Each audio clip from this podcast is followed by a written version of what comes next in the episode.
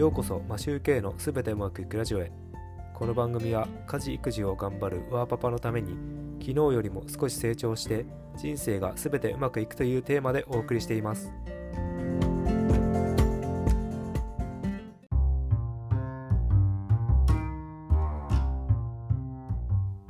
皆さんいかがお過ごしでしょうか？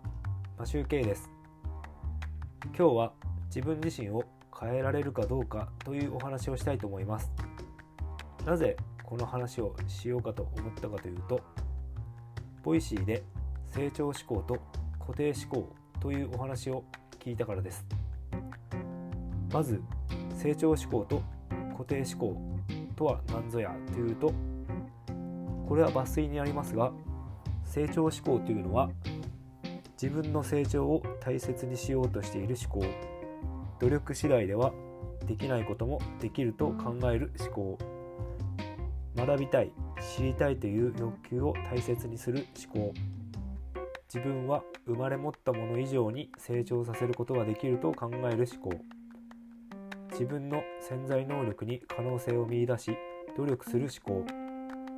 失敗やミスできないことをチャンスや別のものに変化させる思考です。固定思考というのは成長を大切にしようとは思わない思考。できないことはできないと考える思考。現状の維持につながる思考。自分は生まれ持ったものが自分であるという思考。自分の可能性と不可能性を事前に判断する思考。失敗やミスが起きてもあまり何かを変えようとしない思考のことを言うらしいです。ざっくり言うとそのままになってしまうのですが成長しようとする思考か現状維持をしたいという思考ではないかと思っています。人はどちらかの思考に二分されるということはありえないと思いますので分野によってどちらの思考も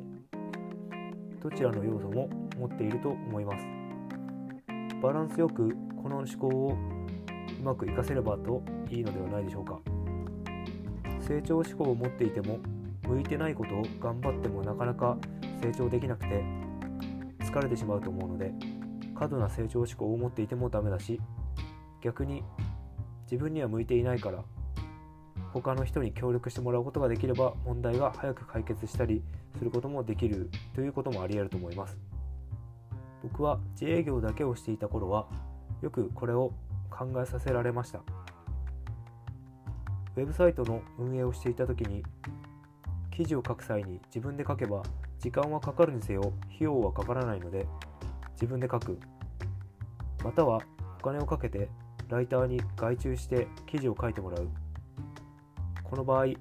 僕は後者を取りました。僕はライティングがするのを好きではないので無理に頑張ってやるよりも専門でやっている人に頼んで書いてる書いてもらった方がいいと思ったからです。そしてその書いてもらってる間に他のことをして売り上げを上げるということに専念をしました。実際にやってみて分かったのですがこの方が結果を出すこともできたしやりたくないことをやらなくて済んだというのもあります。結果としてこの方法をとってよかったと思っています。話がちょっとずれたかもしれませんが自分がどちらの思考を持っているのか分析してみるのも面白いと思いますただ成長志向を持っていても行動ができなければ何も変わらないので何かを変えたいと思うのであれば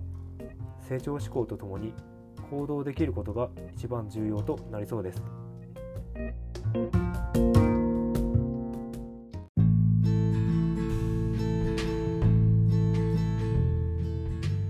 つも聞いていただきありがとうございます。それでは今日も全てうまくいく一日を。